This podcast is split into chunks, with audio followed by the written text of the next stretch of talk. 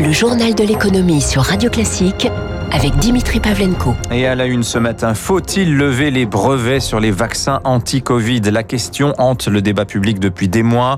Hier après-midi encore, l'OMC échouait à mettre ses membres d'accord. Mais hier soir, coup de théâtre, Washington a annoncé son soutien à une suspension provisoire de la, de la protection de la propriété intellectuelle sur les vaccins. Bonjour Eric Mauban. Bonjour Dimitri, bonjour à tous. Alors les marchés ont vivement réagi hier soir à cette annonce avec un, un sell-off très bref c'est vrai, ciblé sur les titres des laboratoires. Voilà, sur l'effet d'annonce, toutes les valeurs pharmaceutiques ont accusé le coup, en particulier les biotech comme Moderna, qui a perdu près de 6% en clôture. Les titres des grands groupes pharmaceutiques ont limité la casse. Pfizer, par exemple, a terminé la séance quasiment inchangée. La Fédération internationale de l'industrie pharmaceutique a qualifié de décevante la décision de Washington. Pour les laboratoires, il s'agit là d'une entrave à la propriété intellectuelle. L'Inde et l'Afrique du Sud ont demandé hier l'introduction d'une dérogation temporaire afin de pouvoir produire des vaccins avec une technologie développée par ses concurrents. L'idée est de multiplier les sites de production et de réduire les écarts qui se creusent entre les pays riches et les autres. De leur côté, eh bien les laboratoires considèrent que ce ne sont pas les brevets hein, qui brident la production. Selon eux, le cœur du problème, c'est la capacité à pouvoir produire en masse dans des conditions de confiance. Le problème, selon eux, c'est l'accès aux matières premières et celui du savoir-faire pour fabriquer les vaccins.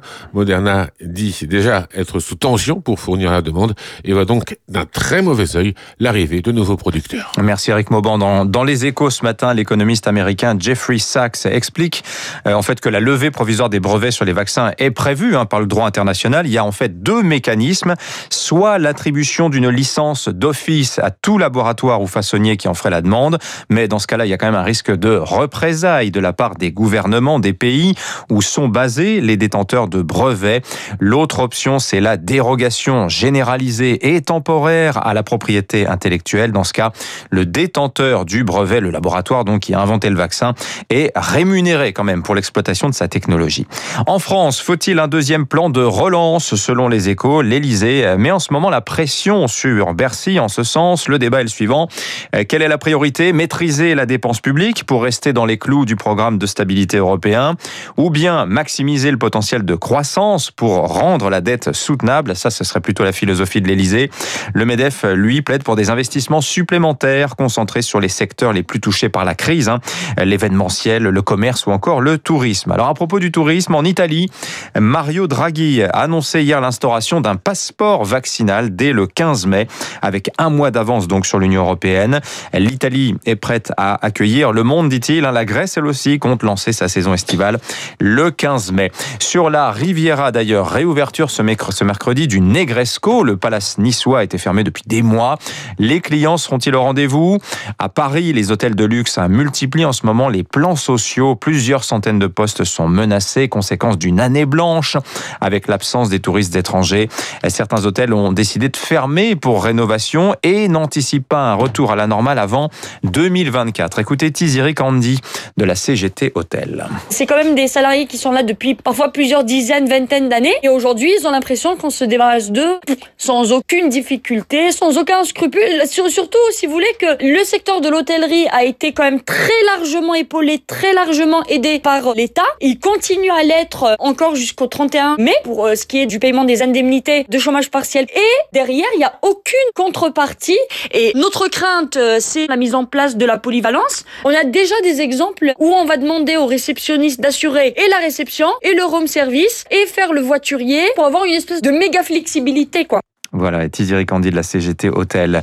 L'épisode de gel national à présent au mois d'avril, hein, il coûtera plus de 100 millions d'euros à Groupama, qui est l'un des grands assureurs du secteur. Euh, estimation qui est principalement liée pour l'heure au dommage en viticulture. Le commerce équitable, lui, bah, il n'est plus réservé aux pays en développement. Max Avlar, pionnier des labels, va lancer une certification en France. L'association espère soutenir les petits producteurs tricolores de lait et de blé notamment. Cela répond à une demande hein, de plus en plus de Français exige de consommer local avec une juste rémunération des agriculteurs. Eric Cuoche. Un salaire moyen de 1400 euros par mois, mais de grandes disparités. Selon l'INSEE, un quart des agriculteurs vivent sous le seuil de pauvreté. Leur survie passe par une meilleure rémunération, d'où la nécessité d'un label commerce équitable en France, pays pourtant riche. Blaise Desbordes, directeur général de Max Havelaar. Nous avons des poches de précarité tellement importantes qu'elles ressemblent à celles que nous avons connues dans certains pays pauvres du Sud. Produits ciblés, le lait et le blé. Objectif augmenter de 25 à 50% les revenus des producteurs. L'idée serait aussi de créer une chaîne de production équitable de bout en bout. Par exemple, du cacao du Pérou et du blé français pour faire un biscuit labellisé Max Havelaar. Pour l'association, il s'agit d'apporter une diversité dans l'offre. Nous allons être complémentaires et supplémentaires par rapport aux initiatives existantes. Nous ne produisons pas de produits. Nous avons simplement un cahier des charges, mais nous n'intervenons pas sous notre marque. Cette initiative arrive à un moment où deux tiers des Français estiment que consommer mieux, c'est consommer local. Mais elle vient s'ajouter à d'autres marques et labels existants. Une bonne nouvelle pourtant, selon Christophe Eberhardt, à la tête Une initiative de plus va permettre de faire davantage connaître le commerce équitable avec des producteurs français. Autre ambition du nouveau label, encourager les agriculteurs à se lancer dans le bio grâce aux revenus supplémentaires dégagés. Ringis va-t-il s'agrandir dans le triangle de Gonesse hein, Selon euh, l'agence France Presse, le gouvernement doit l'annoncer vendredi. L'extension du marché de Gros au nord de Paris viendrait relancer l'emploi et pallier l'abandon du complexe commercial euh, Europa City. Euh, premier résultat trimestriel hier pour Stellantis. Hein, le nouveau groupe affiche un chiffre d'affaires en hausse au, premier trimestre de 14% sur un an à 34 milliards d'euros. Les ventes tiennent, plus 11% même, mais la pénurie de semi-conducteurs a amputé la production de 11% entre janvier euh, et mars. Enfin, atterrissage réussi pour SpaceX avec sa fusée géante Starship. Le cinquième essai était le bon? Les quatre précédents s'étaient soldés par des explosions euh, impressionnantes. Les marchés pour finir, le CAC en net rebond hier soir, plus 1,40%, 6339 points. La vedette, c'était Stellantis qui gagne 7%. Euh, Sanofi, en revanche, plus forte baisse, moins 2,6%. À Wall Street, le Dow Jones et le Nasdaq sont à la peine, moins 3, moins 0,4%. On a par ailleurs eu les premiers chiffres américains de l'emploi. Les chiffres officiels tomberont demain. On devrait être autour de 750 000 postes créés au premier trimestre. C'est pas mal, mais un peu moins que prévu tout de même. 6h46.